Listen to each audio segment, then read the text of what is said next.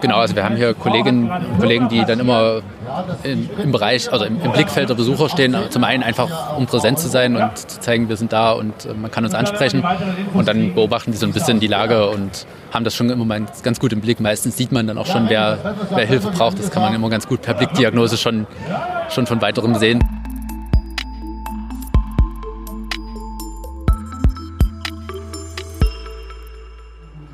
Herzlich willkommen zum Oberelbe-Marathon 2022 hier in Dresden im Ostragehege. Und ich werde heute den Herrn Jensch interviewen, den ich hoffentlich hier irgendwo finden werde. Aber das wird auf jeden Fall eine knappe Kiste, denn ich muss mich erstmal zurechtfinden. Und ich habe zwar einen Lageplan bekommen und hier ist gerade Siegerehrung irgendwie von einem Mini-Marathon. Ich hoffe, dass ich nicht zu spät bin, aber eigentlich haben wir uns für halb zehn verabredet, was jetzt ist. Und ja, gucken wir mal, ob ich ihn finde. Herzlich willkommen zur 18. Folge der Malteser Blicke, dem Podcast der Malteser aus den Diözesen Dresden, Meißen und Görlitz. Ich bin Michael Pietsch und in diesem Podcast treffe ich mich einmal im Monat mit Menschen, die in den verschiedenen Bereichen der Malteser arbeiten, um mit ihnen über ihren Alltag und ihre Erfahrungen zu sprechen. Über allem steht dabei die Frage, was ist das für ein Mensch, der es sich zur beruflichen Aufgabe gemacht hat, anderen Menschen nahe zu sein? In dieser Folge erwartet mich Herr Jentsch. Er ist Gruppenführer der Einsatzdienste Dresden bei den Maltesern. Nach kurzer Suche fand ich ihn dann auch schon bei einem großen Zelt, umringt von einigen größeren Fahrzeugen, die sich unschwer den Maltesern zuordnen ließen. So, da haben wir die Zelte der Malteser. Jetzt muss ich mal gucken, ob ich irgendwo den Herrn Jens Jentsch treffe. Guten Tag. Eine Frage. Herr Jentsch, ja? Sie sind der Herr Pietsch. Ich bin der Herr Pietsch. Ich bin der Muskalik, wir hatten auch schon das Vergnügen. Aber ich habe Sie noch nie gesehen. Jawohl, das ist der Herr Jentsch. Also es ist schön, dass wir uns mal jetzt Genau, so... haben wir ja gesagt, ne? irgendwann sehen wir uns mal. Ja, genau, das ist ja krass. Hallo. Hallo. So, jetzt müssen wir uns hier mal einen Platz äh, suchen. Hier ist ja schon ordentlich voll. Äh, Gibt es irgendwie einen ruhigeren? Ja, wir können hier ins Auto gehen. Da Ins Auto? da Das wäre natürlich ruhig. mega. Also dann stört ja auch der, der Zielsprecher nicht ganz so Ja, doll. genau. Der rennt wahrscheinlich die ganze Zeit, habe ich das Gefühl. Genau. Äh, gucken wir mal. Wenn das, wenn das geht, wenn das geht, machen wir das doch glatt. Dann verkriechen wir uns ins Auto. Sehr gut.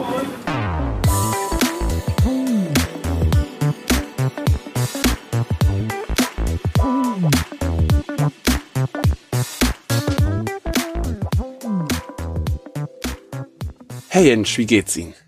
Mir geht's heute gut. Ich, wir sind ja hier bei bestem Wetter noch unterwegs. Mal Ja, gucken, ob der Nachmittag das auch so noch hergibt, aber bis jetzt ist alles Bei bestem Wetter für Sie, haben Sie ja gerade gesagt, ne? Es regnet ja, also es regnet nicht, es ist bewölkt, die Sonne scheint nicht, aber das ist wahrscheinlich ganz gut, was vielleicht Kreislauf angeht. Genau, also die für die Läufer ist es auch ein gutes Wetter. Die schwitzen nicht zu sehr. Wir haben ja so 10, 12 Grad irgendwie, leichte Bewölkung, keine starke Sonne.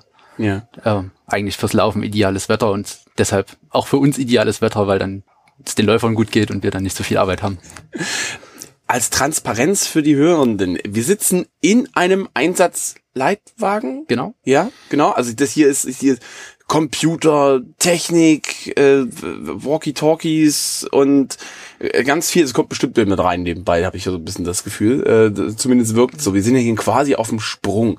Ne? Wir sitzen also in einem Auto. Draußen geht das ganze Geschehen los. Da sind riesengroße äh, Sachen aufgebaut. Ich weiß gar nicht, der Moderator, der hat heute einen richtig guten Tag. Der ist die ganze Zeit am Reden. Deswegen haben wir uns verzogen.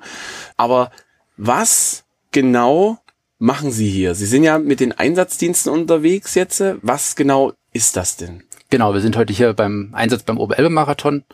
Das heißt, ähm, das ist eine Marathon oder eine generell eine Laufveranstaltung über verschiedene Distanzen. Wir sind hier am Zielbereich, ähm, direkt neben dem Zielbogen, wo die ganzen Läufer dann reinkommen ähm, und haben hier unsere Unfallhilfsstation aufgebaut mit zwei Zelten, wo sozusagen verletzte oder erkrankte äh, Läufer oder auch andere Besucher behandelt werden können. Und der Einsatzleitwagen dient hier einfach der Koordination und Dokumentation des Einsatzes, dass wir es ein bisschen trocken und warm haben, um zu arbeiten. Wir haben ja ein bisschen Zeit quasi, bevor jetzt dann die ersten Läufer von den längeren Strecken kommen. Sie hatten gesagt, was Halbmarathon und Genau, also es geht bis zum Marathon. Die starten in Königstein in der sächsischen Schweiz. Äh, der Halbmarathon startet bei Pirna und dann gibt's fünf Kilometer und zehn Kilometer und so die üblichen Distanzen, die da bei solchen Läufen Ja. angeboten werden. und wenn die dann ankommen, was ist dann ihre Aufgabe? Ähm, im, Im besten Falle gar nichts, weil es denen gut geht und die ihre Medaille kriegen und dann noch ein bisschen feiern können und nach Hause gehen. Aber wenn es denen hier am Ziel schlecht gehen sollte, dann äh, kümmern wir uns um die Patienten, betreuen die und leiten alles medizinisch in die Wege, dass entweder, entweder die vor Ort hier wieder fit kriegen oder im Zweifelsfall, dass wir die ins Krankenhaus transportieren können. Was, was kann denn da passieren? Was ist denn da? wann geht's denn den Leuten schlecht? Das geht los beim ganz einfachen Blasenpflaster, was gebraucht wird, oder dass unterwegs mal ein kleinerer Sturz war, dass es aufgeschürfte Knie gibt, solche Sachen. Ähm, bei Läufen, wenn, gerade wenn es wärmer ist, natürlich auch Kreislaufprobleme, dass einfach die Leute sich ein bisschen übernommen haben oder ähm, zu wenig getrunken haben oder solche Geschichten. Aber auch bis hin zu schwereren Erkrankungen, dass mit dem Herzen irgendwas nicht stimmt oder sie im schlimmsten Falle sogar reanimationspflichtig werden. Ähm, das, das können wir hier. Ist das schon mal passiert? Die ja? letzten zehn Jahre, soweit ich weiß, nicht mehr, aber ähm, gab es auch schon mal und bei solchen Läufen kommt das auch statistisch gesehen immer mal wieder vor. Ähm, ist natürlich jetzt nicht die, die übelste Masse, aber in einem gewissen Promilleanteil der Läufer trifft es statistisch gesehen immer. Ja, das stimmt schon. Ähm, aber Sie sind ja nicht nur beim Oberelbe-Marathon sozusagen. Das ist ja jetzt hier speziell, dass wir uns hier treffen können. Auf jeden Fall. Wo sind Sie denn noch? Genau, wir sind äh, als Einsatzdienste bei allen möglichen Veranstaltungen, die man sich so vorstellen kann. Also es geht los beim Philharmoniekonzert, über Konzerte in Kirchen, ähm, im alten Schlachthof Konzerte, was dann eher so die Rock-Pop-Richtung ist, ähm, Open-Air-Konzerte in der Jungen Garde bei den Filmnächten in Dresden, ähm, bis hin zu großen Konzerten im Stadion oder hier in der Rinne, wenn da wirklich große Veranstaltungen sind mit mehreren zehntausend Teilnehmern. Das äh, sichern wir alles ab und sind teilweise auch überregional unterwegs, also mal in Leipzig oder ähm, so in ganz Sachsen, grob gesagt, wo wir auch ähm, ab und zu dann unterwegs sind. Ja. Ich finde es immer ganz spannend, wenn man jetzt so, das ist ja mal was anderes. Wir haben ja vorhin den Herrn Muskalik getroffen, mit dem habe ich ja auch schon mal gesprochen. Aber jetzt sieht man plötzlich mal, wie, wie sieht so ein Malteser Hilfsdienstmensch quasi aus, mit Jacke vollgepackt. Und wenn ich sowas sehe, dann habe ich ja gleich einen reinen Respekt, weil ich mir denke, oh, der ist wichtig, der weiß viel, aber was muss denn jemand beim Einsatzdienst wissen? Welche medizinischen Kenntnisse braucht er vielleicht denn auch? Also als Vorkenntnisse muss er gar nichts oder gar, also wenig können. Da reicht im Prinzip ein Erste-Hilfe-Kurs, beziehungsweise kann er den zur Not auch bei uns bekommen. Es sollte natürlich ein Interesse da sein, sich in diese Richtung entwickeln zu wollen.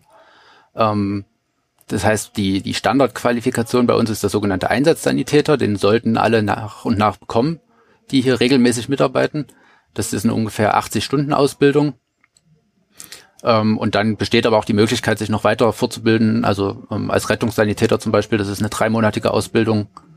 Ähm, wer da Interesse dran hat, kann das auch bekommen. Äh, wurde das bei, bei den Maltesern gemacht oder kommt da irgendjemand von extern? Also diese Einsatzsanitäter-Ausbildung, die machen wir selber. Und die Rettungssanitäter-Ausbildung, es kommt immer ein bisschen drauf an. Ähm, teilweise wird das selber im Zusammenarbeit mit dem Rettungsdienst gemacht oder es gibt auch äh, Schulen, wo das gemacht werden kann. Also das läuft dann aber nicht mehr so auf der Ebene der Einsatzdienste, sondern das ist dann schon in, in einem anderen Rahmen. Sie saßen ja vorhin am Computer. Und da haben Sie gesagt, Sie haben eine Teilnehmerliste. Wie viel waren es? 3800? 3500 ungefähr. Ja, 3500 Läufer und Läuferinnen wo kriegen Sie die denn her? Die, sie werden ja nicht alle bei den Maltesern angemeldet. Also mit also, wem? Nein, das waren die, die Läufer, die hier, also die Teilnehmer am Lauf, die sozusagen aktiv hier laufen. Ja. Ja, die, ja. die Malteser sind nicht 3500 Leute. Doch, das wäre natürlich auch was. Also, ach so, okay, okay, gut, dann habe ich das falsch verstanden. Aber wo, wo bekommen Sie die Liste denn her? Ähm, die kriegen wir hier von, vom Veranstalter ja. zur Verfügung gestellt. Einfach, wenn wir draußen Teilnehmer aufsammeln, dann können wir anhand der Startnummer äh, einfacher die, die Daten rausbekommen. Ja wo bekommen Sie denn dann auch die Info? Also Sie bekommen vom Veranstalter quasi sozusagen diese Liste. Wo bekommen Sie denn die Info her? Oh, Achtung, da hat sich jemand verletzt. Beziehungsweise da muss vielleicht auch, ich habe draußen gesehen, so eine große Trage, wie sie auch in Krankenwägen üblich ist, mit allem drum und dran. Also gut vorbereitet ist man hier auf jeden Fall, denke ich. Ähm, aber wo, wo kriegen Sie die Info denn her? Also die Leute mit Blasenpflaster kommen wahrscheinlich von alleine, aber äh, bei größeren Sachen? Genau, also ein Großteil der Patienten kommt zu uns, beziehungsweise wir haben ja nicht nur hier im Ziel unseren Standort, sondern wir sind ja an der ganzen Strecke verteilt ähm, mit kleineren und größeren Stationen. Also teilweise steht einfach ein Auto irgendwo. Ah, okay, okay. Und äh, dann haben wir noch zwei große Stationen, wo auch solche Zelte unterwegs sind. Das ist quasi das, was jetzt hier vor unserer äh, Genau, Nase was hier dann, vor unserem also ELW steht. In dem Falle hinter uns, genau. Ja. ähm, mhm. Dann können die sich dort selber melden, beziehungsweise ähm, gibt es eine Notrufnummer, die über einen Veranstalter kommuniziert ist, die auch auf den Startnummern äh, hinterlegt ist die bei uns in der Einsatzleitung aufläuft. Die sitzen heute auf der Leipziger Straße drüben und disponieren dort sozusagen den gesamten Einsatz. Ähm, dann können die Leute dort anrufen, beziehungsweise im ganz schlimmsten Falle, in Anführungsstrichen, ähm, reicht es auch, wenn der Teilnehmer einfach den normalen Notruf 112 ruft und die Leitstelle der Feuerwehr weiß auch Bescheid, dass wir heute hier unterwegs sind mit dem Einsatz und würde dann uns Bescheid sagen und ähm, das dann quasi hier dass wir das übernehmen können, genau. Koordinieren, ja.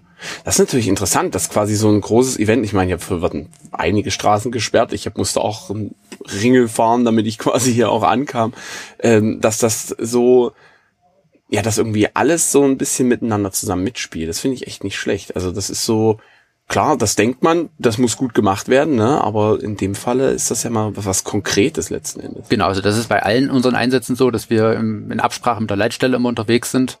Das heißt, die wissen, dass wir bei den Konzerten sind zum Beispiel und wenn dort Teilnehmer den Notruf wählen, dann rufen die uns im Idealfall an und sagen uns Bescheid, hier geht mal gucken, ähm, dort hat sich jemand gemeldet. Also da gehen dann, wenn der Anruf quasi in der Leitstelle ankommen würde, kommt der andere Anruf, Achtung, ihr seid näher dran, hierher, weil es wäre ja Quatsch, irgendjemanden aus einer Rettungswache jetzt loszuziehen, der vielleicht fünf bis zehn Minuten länger brauchen könnte. Genau, zum einen das und zum anderen sind wir ja hauptsächlich dafür da, um den Rettungsdienst zu entlasten. Also der, der ganze Sinn der Veranstaltung ist ja eigentlich, dass nicht wegen jedem Blasenpflaster hier ein RTW hinfahren muss. ja. Ähm, und das ist natürlich auch bei den Konzerten und so so. Und ähm, die Leitstelle schickt uns dann erstmal hin, so geht mal gucken, wenn es was Schlimmes ist, könnt ihr natürlich trotzdem einen Rettungswagen nachfordern. Aber das meiste kriegen wir ja vor Ort in den Griff mit ja. einem, Becher Wasser und zehn Minuten Ruhe auf der Trage. Ja, so der Klassiker. Ich habe auch vorhin auch schon gesehen, eins der ein Kind saß mit drin. Das hatte wahrscheinlich auch so das Blasenproblem. Das hatte irgendwie ein aufgeschlagenes Knie, soweit es mitgekriegt hatte, genau. Also es ja. war eine Kleinigkeit. Ja, na dann, dann ist das ja schön. Wie viele Mitarbeiter sind denn da jetzt hier? Äh, Im gesamten Einsatz sind ungefähr 50, wenn ich es richtig im Kopf habe. Und hier sind wir ungefähr 15 Helferinnen und Helfer ja. die hier vor Ort sind, Einsatz sind. Wir haben einen Notarzt, eine Notärztin mit hier, ähm, einen Rettungswagen, der auch, also die Notärztin und der Rettungswagen sind flexibel, die können zur Not auch mehr hier Richtung Terrassenufer oder so unterwegs sein. Ja. Und ansonsten sind die hier mit dem Ziel und unterstützen uns hier.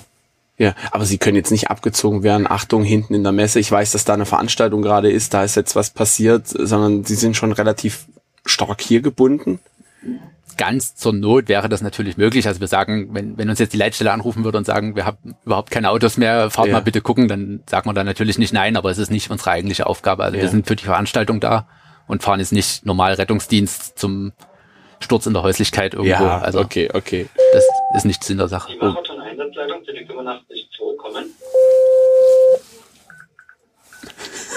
Ja, das kann passieren, dass jetzt hier immer mal was dazwischen kommt. Ja, das ist halt, das ist Arbeit, das ist, äh, das ist quasi live sozusagen. Genau. ja, das gehört damit dazu. Alle Mitarbeitenden, die jetzt hier sind, sind das alles Ehrenamtliche? Genau, also wir sind, oder die, Entschuldigung. Gehen Sie ruhig ran, kein Problem. Ja, hi. Also du musst anfahren auf jeden Fall über die Schlachthofbrücke Messe ähm, und dann ist äh, gleich der erste Parkplatz auf der rechten Seite. Dort ist ähm, sozusagen Mitarbeiterparkplatz für, den, für die Veranstaltung hier. Und dort kannst du dich wahrscheinlich irgendwo mit hinstellen. Und dann kannst du hinten durchlaufen, gerade durch am, also wir stehen sozusagen direkt hinterm Ziel. Gut, bis dann.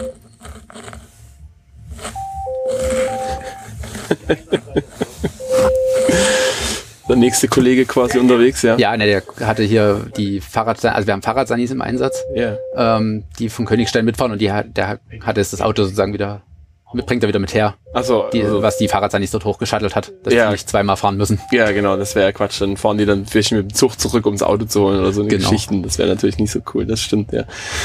So, nochmal. Sind das alles, sind das alles Ehrenamtliche oder wie ist das? Genau, die Helfer, die draußen im Einsatz sind, sind alles Ehrenamtliche. Wir haben zwei hauptamtliche Kräfte und einen Bundesfreiwilligen, die sozusagen die Büroarbeit machen über die Woche, die das Ganze koordinieren mit den Veranstaltern und so übernehmen, äh, die ganzen Vertragsverhandlungen und was da alles dazugehört und äh, die Einsatzvorbereitung, also die uns die Einsatzmappen schreiben, wo drin steht, wann wir wo sein müssen und die ganzen Infos hinterlegen. Aber draußen im Einsatz sind alles Ehrenamtliche. Ja, das ist auch nochmal eine interessante Frage, wo Sie gerade gesagt haben, ah, Einsatzvorbereitung und so weiter und so fort. Was machen Sie denn, wenn Sie mal nicht einen Oberelbe-Marathon oder Philharmonie oder Konzert betreuen? Was, was ist denn so, so über den Tag? Äh, was wird denn da eigentlich gemacht, so unter der Woche? Äh, na, ich bin äh, Verkehrsingenieur und arbeite bei der Stadt. Also Ach. ich bin nicht bei den Maltesern angestellt. Okay. Ähm, das sind eigentlich die wenigsten von unseren wirklichen Ehrenamtlichen. Also die kommen alle aus irgendwelchen Berufen, ähm, die meistens auch wenig mit Medizin zu tun haben. Also wir haben natürlich ein paar, die in der Krankenpflege oder Altenpflege arbeiten ähm, und hier noch ein bisschen mehr Richtung Notfallmedizin unterwegs sind, aber die meisten arbeiten in normalen, in Anführungsstrichen, Berufen äh, und haben mit, mit Medizin eigentlich nichts zu tun. Das ist wirklich Hobby, Freizeit. Äh. Hobby und Freizeit. Wie sind Sie denn da drauf gekommen? Ähm, ich bin 2010 bzw. 2011 einer der letzten Zivis der Malteser gewesen im Haus Notruf. Oh, Zivi, was eine schöne Zeit. Ja.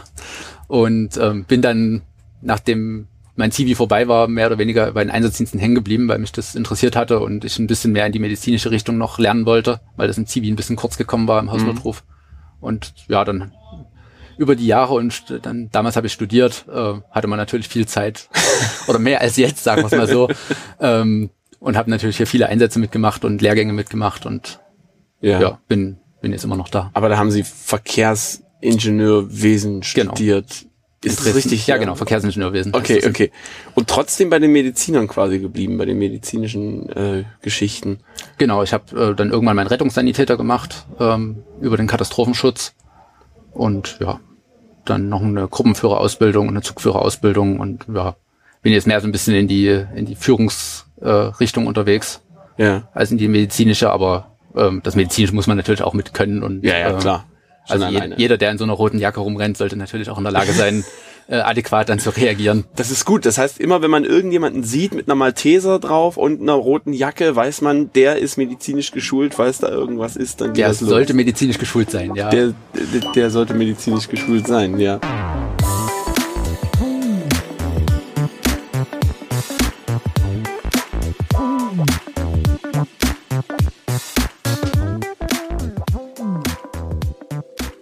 Was ist denn da aber Ihr innerer Antrieb? Ich meine, vom Zivi her natürlich, dass Sie da was machen können, aber wo sagen Sie, gab es ein Schlüsselerlebnis, wo Sie sagen, jetzt will ich weiter mit Medizin eventuell weitermachen? Neben den Verkehrsplanungen vielleicht oder was man da macht, keine Ahnung. Also ein richtiges Schlüsselerlebnis gab es nicht, aber im, ich habe im Haus Notruf gemerkt, dass mir dieses medizinische dort doch ein bisschen zu kurz gekommen ist und dass ich einfach da mehr fitter sein will und ähm, da besser in der Lage sein will, anderen zu helfen. Und ähm, das habe ich dann hier gefunden, beziehungsweise letztendlich ja hier auch ein super Team, ähm, was hier die Einsätze miteinander bestreitet und das ist dann, hat sich dann immer mehr entwickelt, dass man da reingewachsen ist sozusagen ja. und dann das wirklich als Hobby mit nebenbei gemacht hat. Sind Sie da sehr häufig unterwegs oder wie ist da so die Frequenz? Ähm, also am, in meinen Studienjahren war ich noch wirklich viel unterwegs, also so zwei, zwei Einsätze die Woche oder so, das war dann schon üblich. Ähm, mittlerweile habe ich eine Frau und ein Kind, äh, da mhm. ist das jetzt bin natürlich ein bisschen weniger geworden. Ja, das, das kann ich mir sehr gut vorstellen. Die wollen ja dann auch mal, ne, nicht, dass man sagt, ah, Oberelbe-Marathon, da ist das Dynamo-Spiel, da wollen wir auch noch mal hin demnächst und hm, und hast du nicht gesehen und dann sagt die Frau hier, hallo, das kommt mir sehr also, bekannt vor. Das, das Gute ist, dass wir uns hier kennengelernt haben bei den Maltesern. Ach, ach, ähm, guck an. Das ist natürlich auch eine große Partnerbörse, wie das immer so in solchen Organisationen ist. Und da ist natürlich Verständnis da und sie ist auch häufig mit unterwegs. Oder beziehungsweise im besten Fall sind wir zusammen unterwegs, wenn das Kind ist bei das der Kind Oma. bei der Oma verkauft gekriegt ja. haben oder äh, das irgendwie geklappt hat. Aber ähm, ja, deshalb. Das ist genau meine Lebenswelt. Das kann ich alles so gut nachvollziehen. wie das da so ablaufen muss. Genau. Wenn Sie aber in Ihrer Freizeit jetzt nicht nur unterwegs sind, was machen Sie denn vielleicht noch in Ihrer Freizeit? Das ist noch ein bisschen schwierig zu beantworten, weil ähm, das, also unsere Tochter ist jetzt anderthalb, fast zwei. Ähm, und das fiel halt alles in die Corona-Zeit. Wir sind jetzt umgezogen in, ja. in ein Haus und ähm, das muss ich jetzt erstmal alles wieder ein bisschen einspielen nach Corona, dass sich das alles neu ordnet. Ja. Ansonsten bin ich äh, viel mit dem Fahrrad unterwegs und ja, jetzt mit Kind viel spazieren und so kleinere Sachen, sage ich mal, aber mal gucken, wenn jetzt Corona vorbei ist, wie sich das dann weiterentwickelt. Dann eher so der Familienmensch sozusagen. Zurzeit ja, auf jeden Fall und natürlich auch lang, also das Interesse an der Familie ist natürlich äh, wichtig und Ja, ja. das, das wird auch nicht weggehen. ähm, und wie sich das alles wieder einwurschtelt sozusagen, das, ja, mal schauen. Ja, aus dieser Zeit, das ist natürlich auch nochmal eine Frage. Ist Corona für die Einsatzdienste, ja, man wird wahrscheinlich Maske getragen haben und immer ein bisschen aufgepasst haben, wie es ist, aber ist das irgendwie, weiß nicht, einschränkend gewesen oder sehr herausfordernd? Herausfordernd selber als Thema nicht unbedingt, aber es ist natürlich ein großer Einschnitt gewesen, weil die ganzen Veranstaltungen weggefallen sind. Also es ist zurzeit, oder die letzten zwei Jahre waren kein Vergleich zu dem, was, was vorher gelaufen ist. Da hatten wir teilweise zwei Veranstaltungen, also durchschnittlich zwei Veranstaltungen am Tag übers ganze Jahr hinweg. Ähm, das ist jetzt natürlich massiv zurückgegangen, weil einfach keine Veranstaltungen mehr stattgefunden haben. Das geht jetzt so langsam wieder los mit den Veranstaltungen im Kulturpalast oder im Ja. alten Schlachthof geht es jetzt auch so langsam wieder los. Der Sommer wird bestimmt eine Herausforderung dieses Jahr, weil jetzt alles nachgeholt wird, was die letzten zwei Jahre ausgefallen Da ist. sind es dann drei pro Da Tag. sind es dann drei, also durchschnittlich drei, mal Durchschnittlich drei, ja. schauen. Ähm, wir haben natürlich auch Tage, gerade am Wochenende, wo dann, wo dann viel, viel mehr los ist. Das ist, wird eine Herausforderung dieses Ja. Jahr. Aber wenn Sie sagen durchschnittlich zwei am Tag und das ist vor allem eher eine ehrenamtliche Geschichte, das heißt, man geht dann abends hin, aber da werden ja ganz schön viele, wird ganz schön viel, ja, Menschenpower letzten Endes gebunden. Kann das sein? Ja, also ähm, Also Ver 50 Veranstaltungen sind natürlich meistens abends, das ist Ja. so. Also das ist dann in den Zeiten, in denen der normale Besucher halt nach Arbeit zum Konzert geht, gehen wir dann nach Arbeit noch äh, zur Absicherung zum Konzert. Auch ins Konzert quasi, Genau. ja. Ähm, und dann, ich sag mal, die, die normalen Veranstaltungen im Kulturpalast sind ja Zwei-Mann-Veranstaltungen. Also das sind Ah, okay, zwei, okay. zwei Helferinnen oder Helfer. Ähm, deshalb ist es da natürlich nicht zu vergleichen hier mit den Großveranstaltungen. Ja. Ähm, und bei den Großveranstaltungen ist natürlich das Interesse der Helfer auch deutlich größer als äh, bei solchen kleineren Veranstaltungen. Ähm, das heißt, man findet da relativ automatisch die, die Anzahl der Helfer, die man braucht. Ja. Ich stelle mir das sehr interessant vor, weil es ist ja auch ein bisschen, ja, so eine Art Benefit, dass man sagen kann, Mensch, wir gehen jetzt hier ins Konzert noch so nebenbei. Es kann ja auch mal was, was Schönes sein. Genau, also das ist auch ein Antrieb, den die Helfer sicherlich haben, ähm, dass man halt bei den Veranstaltungen live mit dabei sind und li- live mit dabei ist und äh, da viel miterleben kann. Also ähm, die normalen Konzerte kann man ja auch als Besucher erleben, aber wir haben natürlich auch Veranstaltungen, die nicht öffentlich sind, Ja. irgendwelche Messen oder äh, Firmenveranstaltungen, wo man dann mit reinkommt. Das ist natürlich auch nochmal manchmal ein ganz anderes Erlebnis. Oder wir hatten 2013 zum Beispiel den Filmdreh von Cloud Atlas. Das ist eine Hollywood-Produktion, Ja, äh, die mir lief in was. der sächsischen Schweiz. Da waren wir auch mit vor Ort. Ah, als, als oh, das ist das. Set-Medic. Oh, das Ähm, stelle ich mir und da sehr- so neben der Kamera zu stehen, das ist natürlich auch nochmal ein anderes Erlebnis, was man so als normaler Mensch natürlich nicht äh, hinkriegt. Ich glaube, den Film schaue ich mir dann gleich nochmal an mit einem ganz anderen Blick, so nach dem Motto, Mensch, da sind Leute dabei gewesen, die kenne ich im weitesten Sinne. Gibt es oder gab es eine Situation, wo Sie sagen, Mensch, die ist mir in Erinnerung geblieben? Die werde ich meinen Lebtag nicht vergessen. Das, ja, also es gibt mehrere Situationen. Das sind zum einen die, also wirklich großen Veranstaltungen, was man so erlebt hat. Ähm, wir hatten in Leipzig auf der Festwiese die Toten Hosen mit sehr vielen Patienten, weil es auch ein sehr warmer Tag war. Dort arbeitet man natürlich dann durch und das, das vergisst man dann auch nicht, dass man dort viel zu tun hatte. Oh, ja. Das heißt, durch heißt, wie, wie lange geht so ein Dienst so prinzipiell? Das kommt immer auf die Veranstaltung drauf an. Also wir sind natürlich die ersten, die da sind vor den Besuchern und sind dann auch die mit die letzten, also nicht die ganz letzten, die die Halle zuschließen, aber natürlich müssen erst alle Besucher weg Ja. sein, bevor wir dann auch abbauen können. Na, wir hatten ja miteinander geschrieben. Sie sind seit halb acht hier. Und ich dachte mir halb acht zum Sonntag, hm, Naja, wir haben uns um sechs auf der Wache getroffen heute heute schon. sechs auf der Wache. Um. Ähm, haben dann natürlich noch unsere letzten Materialien eingepackt. Es war schon viel vorbereitet. Also die ganze Woche liefen schon Vorbereitungen, dass das medizinische Material gecheckt wurde, dass die Versorgung fertig war. Ähm, das war alles schon vorbereitet, aber die letzten Handgriffe sozusagen wurden heute noch gemacht. Sind dann um sieben ungefähr hier losgefahren, hierher gekommen, haben unsere Zelte aufgebaut und waren dann ab kurz nach um acht fertig und einsatzbereit und 8.30 Uhr war ja dann der erste Lauf. ja. Ähm, genau, und dann geht es hinten raus, bis die letzten Läufer da sind und ähm, dann wieder abbauen und dann wird es bestimmt bis 16, 17 Uhr noch gehen. Ja. Also sechs bis 16, zehn Stunden. Heute, ja, das ist ein relativ langer Einsatz. Bei den Konzerten, sage ich mal, ist man meistens so sechs, sieben Stunden unterwegs. Ähm, Also recht human. Jetzt Das- das nichts, geht noch, sagen, genau. zwölf Stunden müssen wir jetzt durchziehen hier. nee, also bei den ganz großen Konzerten, wenn man jetzt im Stadion ist oder so, da, dann dauert das auch immer ein bisschen länger. Es kommt immer ein bisschen auf die Veranstaltung drauf an. Ja. Aber die, die zwei Stunden nur Konzerts ist es natürlich nicht. Nee, nee, das ist klar. Das ist klar. Da muss man natürlich Vorbereitung, Nachbereitung und so weiter und so fort. Das verstehe ich natürlich. Genau. Ja, das ist klar. Okay, Sie können mich ja vielleicht noch mal durch die durch die Zelte auch äh, quasi führen. Hoffentlich ist der Stadionsprecher, dass der nicht zu dolle ist, Ah, mal gucken. sozusagen genau. Und dann um elf hatten, mal gucken, wie spät das ist. Ja, herein. Immer rein in die gute Stube. Mal rein. Guten Tag. Wenn mal Fahrzeug Legen wir mit hier hin. steht da drüben, Ja. auf dem Parkplatz. Und ja, ich bin da. Ach, das ist der Kollege mit den Fahrrädern. Mit dem, genau, mit dem wir gerade telefoniert hatten. Ähm, Sehr gut. Such dir eine ruhige Ecke und hier gibt's Essen und Trinken und das klingt gut. Sehr gut. Vielleicht noch zu den Einsatzdiensten kann ich noch ein bisschen was erzählen. Ähm, die, die Absicherungen sind das eine Aufg Aufgabenfeld sozusagen, was wir haben. Ähm, das sind ja die geplanten Dienste und wir sind äh, auch im Katastrophenschutz noch mit aktiv. Das heißt, bei un ungeplanten Sachen, Notfalleinsätzen, ähm, da haben wir in Dresden diese medizinische Taskforce. Das hatte der Herr Wiering damals schon so ein bisschen angerissen, Ja, als wir ja. bei ihm waren. Ich erinnere mich, ja. Ähm, die Fahrzeuge sind heute zum Beispiel auch mit im Einsatz, aber die sind natürlich auch als, als Notfallreserve sozusagen mit da. Und die würden auch mit durch, durch die Einsatzdienste besetzt.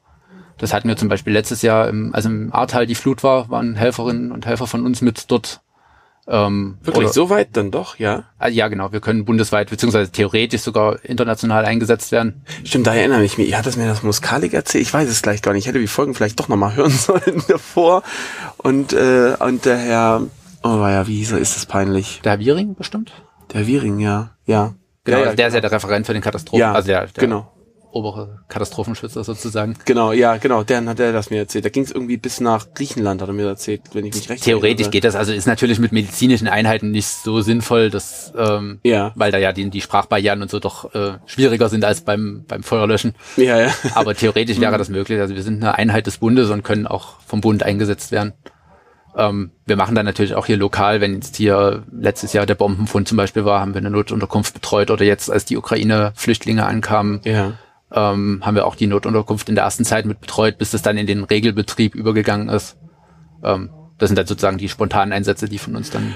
Das heißt also gerade was jetzt auch diese Flüchtlingswelle quasi nochmal angeht, was die ukrainischen Geflüchteten angeht, ähm, da ist wirklich ein Punkt, wo sie vor Ort sein müssen. Also mal angenommen jetzt, das, ich spinne jetzt rum, eine Turnhalle wird gesagt, da kommt jetzt eine Unterkunft sozusagen, eine Notunterkunft rein. Da müssen auch Leute da sein. Genau, und dann ist es auch so, dass, also normalerweise hier, wenn, wenn so ein geplanter Dienst ist, ist das natürlich Freizeit.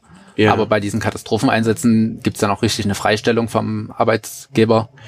Äh, und Ja, äh. Lohnersatzzahlungen und das Ganze, was dazu gehört. Also dann hat man wirklich frei, bezahlt frei sozusagen. Das ist wie- sowas wie, freiwillige Feuerwehr so ein bisschen. Letztendlich genau. Also das ist genau dasselbe Modell wie bei der Freiwilligen Feuerwehr, nur für Medizin. sozusagen. Die freiwilligen Mediziner. Genau.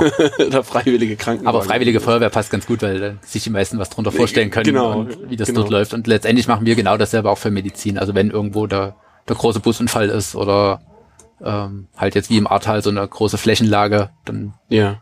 Unterstützen wir damit als Katastrophenschutz. Große Flächenlage. Sie haben so, so, so ein Vokabular drauf. Finde ich wahnsinnig spannend. Das ist quasi ja Fachwissen. Große Flächenlage. Und was hatten Sie vorhin noch gesagt? Sie hatten noch irgendwas gesagt.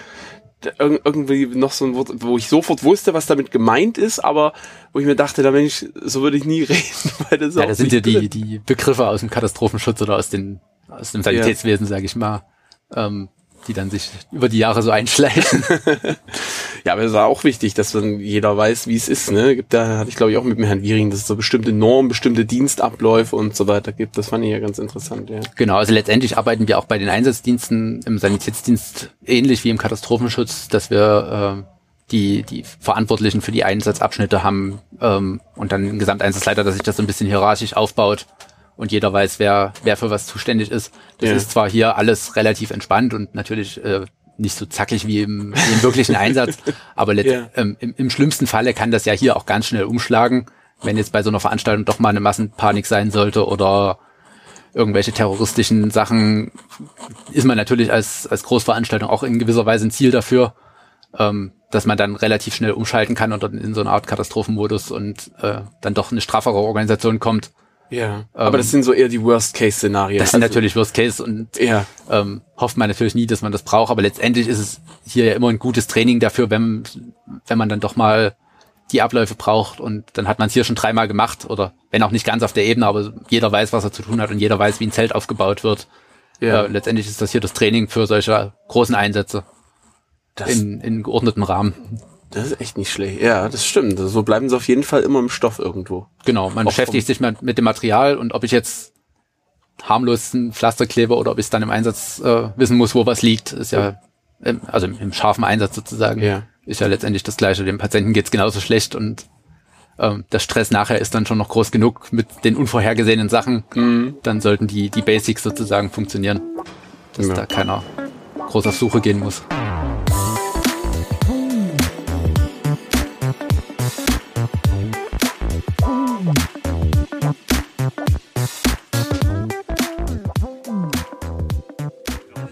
So, wir sahen jetzt in einem großen Auto, was sehr schön ausgebaut ist. Wo, wo haben sie denn das eigentlich her? Das ist ein Fahrzeug, was ehemalig beim Bundesamt für Güterverkehr genutzt wurde, was uns für Katastrophenschutzzwecke zur Verfügung gestellt wurde, also den Maltesern. Und wir hatten das Glück, dass wir das Fahrzeug bekommen konnten und haben das jetzt für unsere Zwecke noch als Einsatzleitwagen ausgebaut und können das jetzt hier bei Veranstaltungen oder halt im Katastrophenschutz nutzen. Ja, also man kann sich das vorstellen, das ist ein Riesengerät mit Tischen drin. Also im Prinzip so ein bisschen, wenn man das sieht, würde ich sagen, äh, das ist ein äh, äh, normaler normaler Rettungswagen, aber wenn man da halt aufmacht, dann sind da, ist da ein Schreibtisch drin, viel Computer, viele Technik, also es ist schon ganz interessant. Genau, also letztendlich ist das ein rollendes Büro für unsere Einsatzleiter oder Abschnittsleiter in dem Fall. Ähm, wir haben hier Funktechnik drin, die wir brauchen. Wir haben die Computertechnik ähm, und sitzen trocken und können uns auch ein bisschen Wärme machen, wenn es kalt wird Ja. äh, und können hier den, den Einsatz koordinieren. Und es ist ja echt so, es ist ja alles eher so ein bisschen vorne. Was ist denn hinten? Das würde ich mir ja doch noch mal angucken wollen. Naja, da wir jetzt draußen sind, hört man natürlich den Herrn äh, die ganze Zeit hier äh, sprechen. Aha, also auch wieder noch eine Menge Schränke. Genau, hier hinten sind noch so ein paar Schränke ähm, mit unserer Rechentechnik, die ist hier drin, wo unsere Funkgeräte drin sind. Dann ist hier noch ein Waschbecken, dass man sich mal die Hände wäschen kann. Ähm, und ja, so ein paar Fächer, wo noch verschiedenes Material drin ist. Ja. Jetzt haben wir gerade jemanden gesehen, der ist äh, äh, mit, mit, mit der Trage reingekommen. Das sah natürlich nicht so schön aus, muss ich sagen. Aber das ist im Prinzip ja dann nochmal richtig so die tägliche Arbeit, schätze ich. Genau, das ist so, das sah jetzt so nach der klassischen Arbeit aus, also vermutlich eine Kreislaufgeschichte, denke ich. Ähm, der kam jetzt hier aus dem Zielbereich, ist jetzt in unser Zelt gebracht worden und die Kollegen schauen da jetzt, was, was da los ist und äh, behandeln den Patienten entsprechend. Ja. Also wa- was ist das jetzt? Waren das schon die 10 Kilometer gewesen oder 5? Ich bin da völlig überhaupt nicht im Blick. Das könnte jemand von den 10 Kilometern sein, würde ich jetzt so sagen, ähm, aber ich habe es jetzt nicht genau gesehen, wo der herkam. Das ist natürlich wirklich jetzt schwierig zu sagen. Ne? Wir wollen jetzt eigentlich das Zelt angucken, aber da jetzt so richtig reinzugehen, das traue ich mich dann doch nicht, weil das ist ja dann, ne, ich gehe ja auch nicht in ein Krankenhaus, in jedes Krankenhauszimmer und gucke da mal irgendwie nach, was für Gebrechen die Leute haben oder so. Das ist natürlich echt ein bisschen schwierig jetzt. So. Genau, also wir haben ähm, auch immer den Grundsatz, dass dann immer nur die Patienten wirklich drin sind und nicht noch irgendwelche Angehörige, weil gerade wenn dann mehrere Patienten da sind, dann wird es natürlich dort drin A schnell voll und B ist es ja mit der Privatsphäre dann doch nicht so günstig. Ähm, wir kriegen ja dort ungefähr fünf Patienten in so ein Zelt rein pro Zelt. Ähm, das kann dann halt schnell voll werden. Und Fünf Patienten, ist doch aber schon relativ groß. Ne? Also ja, ne, wir haben auf der einen Seite unsere Patienten liegen und auf der anderen Seite das medizinische Material und Ach so. Ähm, Becher und Traubenzucker, das werden wir dann noch sehen. Ähm, können wir uns dann noch anschauen und dann ist das Zelt auch doch schnell wieder voll, wenn man noch ein bisschen Bewegungsspielräume dazwischen haben will, dass man auch was machen kann und nicht nur ein Bett, wo jemand äh, sich hinlegt. Okay, ja, na klar. Das Material braucht natürlich auch noch seinen Platz. Aber Sie haben ja hier noch ein Auto mit. Ist das der normale Rettungswagen jetzt? Nee, auch das ist kein Rettungswagen, das ist unser Gerätewagen Logistik, wo das Material drin ist, was wir jetzt hier vor Ort sehen, also die Zelte äh, und das ganze technische Zeug sozusagen. Ähm, das ist letztendlich einfach nur ein LKW mit einer Ladefläche und einer Ladebordwand. Aber interessanterweise auch mit Blaulicht oben dran. Genau, im, wenn wir irgendwo im Ernstfall unterwegs sind, dann muss natürlich auch das Material schnell da sein, dass wir ordentlich helfen können. Deshalb haben auch die Fahrzeuge Blaulicht, dass man da ähm, schnell vor Ort ist. Und dahinter steht jetzt aber so ein Auto, das sieht aus wie ein bisschen aus der Zeit gefallen, habe ich das Gefühl. Was, ist das denn? Das ist ein Fahrzeug des Katastrophenschutzes. Ähm, der ist von 1998. ja, so sieht er, so sieht er aus. Ist nur ein Mannschaftstransportwagen, deshalb ist es da nicht ganz so schlimm, dass das Fahrzeug ein bisschen älter ist. Solange wie es noch fährt. Ne? Aber genau, den gab es vom, oder den hat der Bund zur Verfügung gestellt und da die Wiederbeschaffungszeiten des Bundes doch äh, nicht ganz den normalen Fahrzeugzyklen entsprechen, sind dann auch manchmal solche Unikate noch dabei. Das ist irgendwie, ist irgendwie schön, aber es ist trotzdem wichtig, dass das irgendwie zusammenkommt, trotz alledem.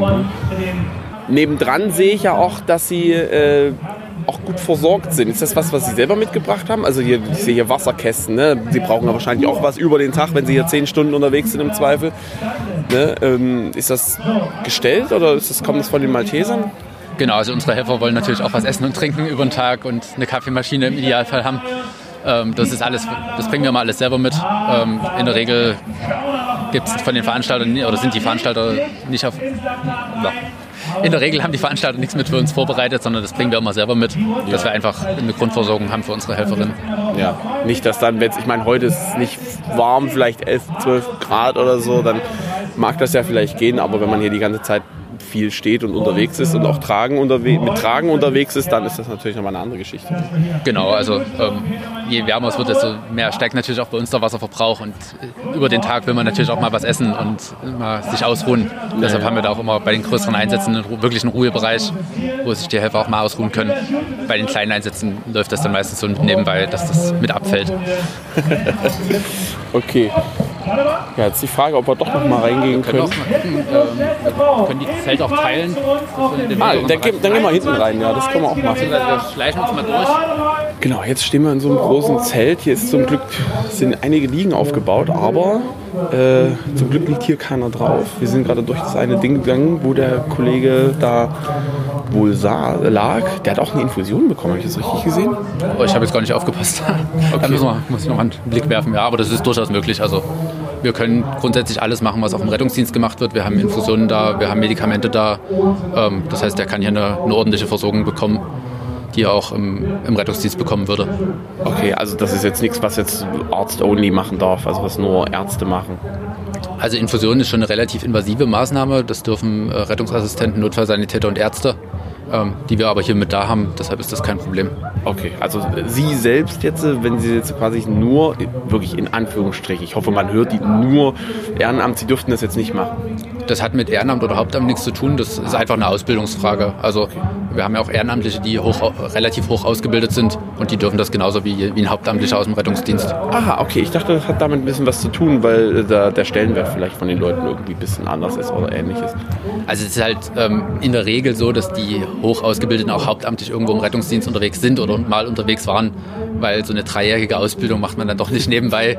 Ja. Ähm, aber wer da ehrenamtlich und also wie gesagt, ob der hier ehrenamtlich oder hauptamtlich ist, hat damit nichts zu tun. Das ist wirklich nur eine Qualifikationsfrage. Ja.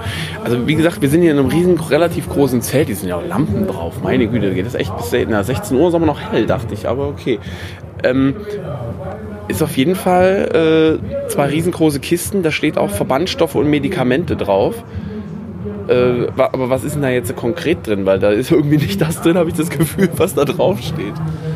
Naja, letztendlich schon. Ähm, wir haben äh, für unsere Unfallhilfsstellen so ein Kistensystem mit diesen roten Kisten und dann hier noch so ein paar Zusatzkisten, ähm, wo im Prinzip alles drin ist, was auch in einem normalen Rettungswagen drin wäre ähm, mengenmäßig ein bisschen angepasst, weil natürlich hier nicht nur ein Patient versorgt wird, sondern mehrere.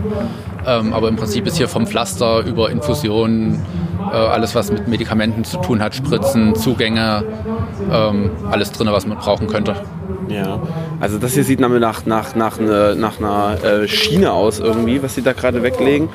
Wahrscheinlich, also Knochenbrüche gibt es hoffentlich bei solchen Einsätzen nicht oder nur wenige sozusagen, aber das ist auf jeden Fall gut gefüllt, ja. Genau, also wir haben die, die Schienung, um Brüche oder auch Verstauchungen, was ja beim Lauf jetzt doch mal vorkommen kann, zu schienen. Ähm, wir haben die Binden, die dazu gehören, beziehungsweise um Verbände zu machen. Alle möglichen Kompressen in verschiedenen Arten und Größen. Pflaster in allen möglichen Arten und Größen. Ähm, natürlich für uns Handschuhe, was man so dazu braucht. Ähm, wir haben hier Kühlmaterial, so Kühlpacks und Eisspray hier drüben. Wenn jemand eine Verstauchung hat oder so, dass man das ein bisschen kühlen kann. Und in der zweiten Kiste dann alles mehr, was so mit Medikamenten und äh, invasiven Maßnahmen zu tun hat. Aber das sind auch so Kopfhalteschienen, ne? Wie Genau, man das sind so- sogenannte Stiffnecks oder Halskrausen. Ja. Ähm, wenn man sozusagen eine, eine Halsverletzung vermutet, dann würde man die nutzen. Ähm, genau, hier oben haben wir die Zugänge, unsere Medikamente. Wir haben auch so ein paar Hausmedikamente, also mal eine Bepanthensalbe oder eine Voltarensalbe. Das ist ja auch Aspirin, der Klassiker für alles. Genau, also im Sanitätsdienst ist man ja schon ein bisschen hausärztlicher manchmal noch unterwegs. Ähm, und dann gibt es halt auch mal eine Kopfschmerztablette, wenn wir die Ärzte dabei haben, können die das ja mit, mit rausgeben, dass man da auch auf die kleineren Wehwehchen sozusagen mit Rücksicht nehmen kann Ja. und die mit gut versorgen kann. Ansonsten Desinfektionsmittel natürlich in allen Ausführungen, die es so gibt. Ähm, hier unten haben wir dann noch unsere Lakenkiste, wo die Einmallaken und Brechbeutel und so drin sind und die Infusionskiste mit den Infusionen. Aber das sind, Sie hatten ja vorhin gesagt, fünf pro Zelt. Also das hier zählt jetzt schon als ein Zelt sozusagen, weil ich sehe hier fünf. Also das heißt, Sie haben zwei Zelte in dem Fall? Genau, also wir haben ja hier zwei Zelte aufgebaut. Wir Ja. sind jetzt durch das erste durchgegangen, in dem zweiten drinne. Ähm, wir haben insgesamt sozusagen zehn Plätze hier vor Ort, um Patienten zu versorgen.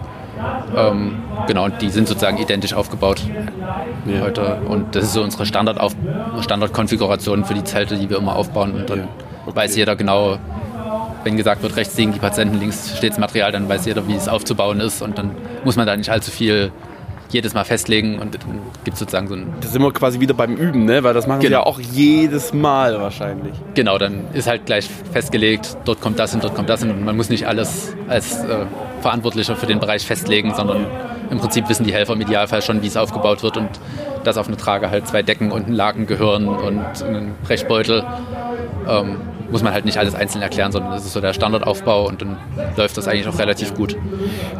Wenn ich mir das so angucke, wie ist denn das hier im Sommer? Also jetzt ist ja relativ frisch, aber wenn hier die Sonne drauf knallt, dann ist das bestimmt schwierig. Na, Im Idealfall hat, kriegt man Außentemperatur auch hier rein, aber ähm, je windstiller das wird, desto schwieriger wird es natürlich auch hier drin. Also da schwitzt man schon gut. Wir haben dann für den Sommer auch ein paar Ventilatoren und so, dass man hier einfach ein bisschen Luft reingekriegt, aber das ist halt Feld, Feldmedizin sozusagen und da ist nicht alles ideal temperiert und äh, im Winter immer ein bisschen kalt und im Sommer ein bisschen warm. Aber Feldmedizin, das ist auch schon wieder so ein geflügeltes Wort wahrscheinlich, was äh, eher so benutzt wird. Aber das finde ich ganz witzig. Aber ich, ich stelle mir das wahnsinnig schwierig vor, so ein Zelt äh, dann quasi offen zu haben, dass man da wirklich auch mal einen ordentlichen Durchzug hat. Ne? Wenn man eben gerade den Kollegen hier gesehen hat, der äh, ja dann jetzt doch wahrscheinlich ein bisschen was Ernsteres hat, zumindest was den Kreislauf angeht, dass äh, man dann halt einfach aufmachen kann. Dann kann ja jeder reingucken und Privatsphäre ist dann natürlich auch nochmal eine ganz andere Geschichte, oder? Ja, das ist dann natürlich immer eine Abwägungssache, beziehungsweise versuchen wir das schon so zu bauen und zu planen, dass die Zelte so stehen, dass es ähm, irgendwie funktioniert, dass da nicht jeder direkt vom, also wenn man jetzt beim Konzert ist, dass da nicht die Öffnung zum Zuschauerbereich direkt ist, sondern dass es eher quer zum Zuschauern steht. Aber wenn es nicht anders geht, dann muss man da Abwägung treffen, beziehungsweise kann man hinten aufmachen oder irgendwas fällt einem dann meistens schon ein, dass man das irgendwie hinkriegt. Aber das ist ja immer in gewisser Weise improvisieren und jeder Einsatz ist anders als der davor und man muss dann immer schauen, was die neuen Herausforderungen sind und dass das äh, alles so läuft, dass man seinen Einsatz ordentlich bewältigen kann.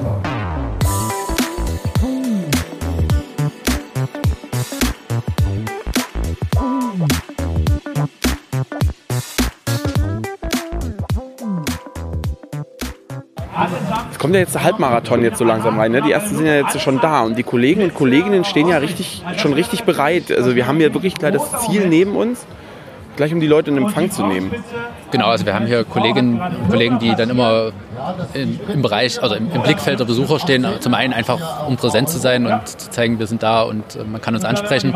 Und dann beobachten die so ein bisschen die Lage und haben das schon immer ganz gut im Blick. Meistens sieht man dann auch schon, wer, wer Hilfe braucht. Das kann man immer ganz gut per Blickdiagnose schon, schon von weiterem sehen. Ja, sie- sieht man das richtig? Also da kommt jemand rein, klar, wenn einer da kurz davor ist, hier äh, zu torkeln und sich erstmal hinzulegen und so eine Geschichten, aber sieht man dann auch schon, hey Mensch, du siehst nicht gut aus, komm mal mit. Ja, also wenn man das, wenn man da ein bisschen Erfahrung hat und das ein paar Mal gemacht hat, sieht man auch bei den Konzerten immer schon, ähm, wer da auf der Suche nach Hilfe ist, sage ich mal. Das irgendwie vom, von der Körperhaltung oder von den Blicken her ist dann immer so ein bisschen äh, na, eine Veränderung zu sehen oder eine leichte Panik oder wie auch immer man das dann äh, sehen, nennen will. Aber meistens kann man ganz gut abschätzen, dass jetzt was, gleich was passiert oder ähm, Ja. dass alles gut läuft. Wie ist denn das mit Angehörigen eigentlich? Sind das manchmal vielleicht auch eher die Angehörigen, die dann zu Ihnen kommen, äh, als die Patienten selber? Oder? Ja, das gibt's. auch. Es kommt immer ein bisschen drauf an. Manchmal, meistens sind natürlich die Angehörigen die Besorgteren, ähm, die, wenn es irgendjemand nicht so gut geht, dann doch manchmal eher zu uns kommen und fragen, ob sie Hilfe bekommen können. Ähm, manchmal sind auch die Angehörigen eher die, die schwierigen, um das mal vorsichtig zu sagen. Ähm, da betreut man eigentlich mehr den Angehörigen als den eigentlichen Patienten, dem es schon wieder relativ gut geht, aber der Angehörige ist dann doch so aufgelöst von der ganzen Situation, weil es ja doch hier ein bisschen eine, also eine, eine, ein Schockmoment oder eine ungewohnte Situation ist, wenn dann hier zehn Sanitäter sich auf einen stürzen. Haben Sie eigentlich auch manchmal Zeit, sowas zu genießen? Also vorhin waren jetzt zwei Kollegen, die haben gesagt, die gucken sich jetzt nochmal die anderen Standorte an, wenn ich das richtig verstanden habe. Also die gehen jetzt einfach nochmal kurz rum, gucken, wo die anderen Kollegen und Kolleginnen sind sozusagen. Aber können Sie sowas auch manchmal genießen? Ich meine, hier sind so viele, ich sehe hier VVO, ich sehe hier, äh, was ist das, äh, ganz viele Werbesachen, Lichtenauer, Sparkasse und so weiter, die natürlich alle so ein bisschen ihr auch mit dabei präsent sein wollen wahrscheinlich, aber dass sie halt einfach manchmal so lang schlendern, also wenn nicht viel zu tun ist vielleicht oder so. Genau, also wenn, nix, wenn für uns wenig zu tun ist, kann man natürlich auch immer mal eine, eine Runde laufen oder als, als Fußtruppe unterwegs sein und die Veranstaltungen sich angucken. Äh, und man zeigt ja letztendlich damit auch wieder Präsenz überall, dass man da ist. Und ähm, solange hier die, die Behandlungslage entspannt ist, äh, kann man natürlich auch das Konzert oder die Veranstaltung mit, mit sich anschauen und genießen. Das ist natürlich auch nochmal eine andere. Ja, ja, das finde ich gut. Dass man das aber auch so darf, ne? Also das kann ja auch nicht sein, oh, sie machen den Job ja nur, weil sie dürfen kostenlos da und da hin. Also so Sprüche gibt es da ja auch manchmal. Ja, also die mehr oder weniger schlauen Sprüche äh, kommen dann meistens auch und der, der Bezug auf den Malteser Aquavit ist dann auch häufiger mal da. Was? Aqua, was ist das? Na, dieser Malteser Schnaps, den es da gibt. Es gibt einen Malteser-Schnaps? Ja. Und Hunde und äh, die Süßigkeiten, naja, das Okay, okay. hat man dann automatisch dazu gebucht.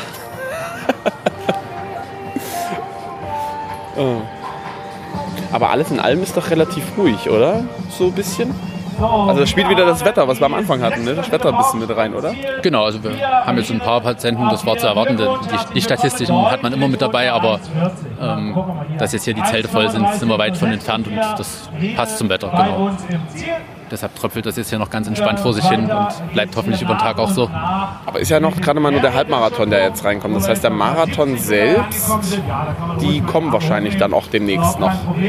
Genau, die sind ja erst vor anderthalb Stunden gestartet. Also die Weltrekordzeiten liegen ja irgendwo bei zwei Stunden. Äh, Das heißt, ab, ab drei Stunden kommen dann sozusagen die normalen. Echt, echt, ja? Ab drei Stunden, ja? Also die, es gibt auch hier Profiläufer, die dann irgendwo bei 2,20 oder 2,15 oder so unterwegs sind, aber die normalen Läufer, äh, die dann für uns interessanter werden, sage ich mal, die kommen dann so ab drei, dreieinhalb Stunden. Okay, also ist quasi jetzt noch ein bisschen, bisschen Luft. Ja, es ist ja schon, schon Volksfeststimmung so ein bisschen. Ganz viele Stände, da gibt es dort eine Bratwurst, es gibt es dort ein Crepe und gibt es dort ein Eis und so. Das ist schon äh, interessant. Ja, wir sind ja hier beim, zum ersten Mal nach Corona wieder in, in größerer Runde unterwegs. Das wird dann wahrscheinlich auch ausgenutzt und äh, genossen, dass endlich wieder ein bisschen mehr Freiheiten sind. Ja. Ich war auch am Stopp, ähm, am Ziel vorne ein bisschen. Das ist ja wirklich, äh, da, da haben sich wohl wirklich die ganzen Angehörigen da hingestellt, äh, die sie dann im Zweifel auch noch sehen, hoffentlich nicht unbedingt, aber äh, ne, um die Leute dann sozusagen anzufeuern. Sind Sie auch schon mal mitgelaufen? Nee, ich bin noch nie gelaufen, das ist nichts für mich. Das kann ich überhaupt nicht nachvollziehen. Warum nur? Ja, gut. Dann würde ich mich gerne von Ihnen verabschieden. Recht herzlichen Dank für das Interview und auch für die Eindrücke, die ich jetzt bekommen habe. Auch nochmal zu sehen, wie es hin- dahinter ist, ne? wenn man das so sieht. Die Leute, die dann äh, stehen im... Meine Güte. Kollege, komm runter.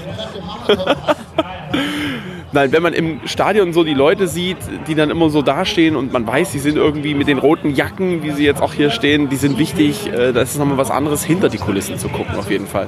Ja, genau. Also die, die Leute, die da stehen, das wird ja dann häufig für hauptamtliche Leute gehalten oder so. Also dass da doch sehr viel mehr Arbeit dahinter steckt und auch viel ehrenamtliche Arbeit, das wird meistens nicht so wahrgenommen. Ja. Das ist schön, dass wir das heute mal darstellen konnten. Das denke ich auch. Gut, dann recht herzlichen Dank. Noch einen schönen Dienst bis 16 Uhr. Ja, hoffentlich ja. 16 Uhr wäre gut. Schön, dass Also Sie da nicht- waren. Vielen Dank. Sehr gerne, sehr gerne. Und vielleicht sieht man sich dann irgendwann nochmal. Genau. Bis dahin. Tschüss. Tschüss. Leistungssport zahlt sich aus. Ich glaube, das vorbei an den Autos. Oh, ich glaube, das ist, ist René Kindermann und André von 103.5 oder so. Aber die sind ja nur am Reden. Das ist ja schlimm. Das hat mir der Herr Jentsch vorhin auch gesagt, dass das dann durchaus über die Zeit auch ein bisschen anstrengend sein kann. Aber ja gut, die machen auch bloß ihren Job. So wie ich und er auch sozusagen. Von daher äh, gehört das wohl mit dazu.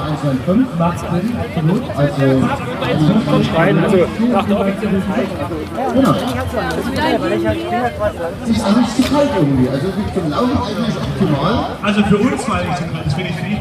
Aber durch diese Volksfeststimmung, man merkt schon, wie sehr die Leuten das gefehlt hat. Wie sehr den Leuten das so gefehlt hat.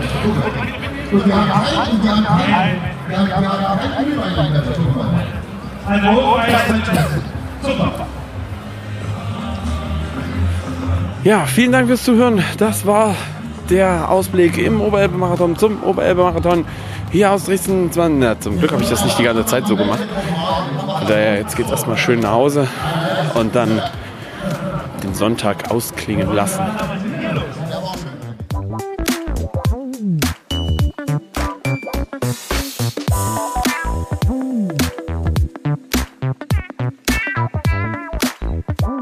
Das war die 18. Folge der Malteser Blicke. Wer möchte, darf zu dieser Folge sehr gern Feedback hinterlassen. Entweder direkt oder über eine Bewertung bei Apple Podcast. Wer uns weiterhin unterstützen möchte, teilt diese Folge in den sozialen Medien wie Twitter, Facebook oder Instagram. Informationen zu allen bisher erschienenen Folgen sind unter www.malteser-dresden.de zu finden oder überall dort, wo es Podcasts gibt. Ich bin Michael Pietsch und ich freue mich schon auf die nächste Folge. Bis dahin, ciao.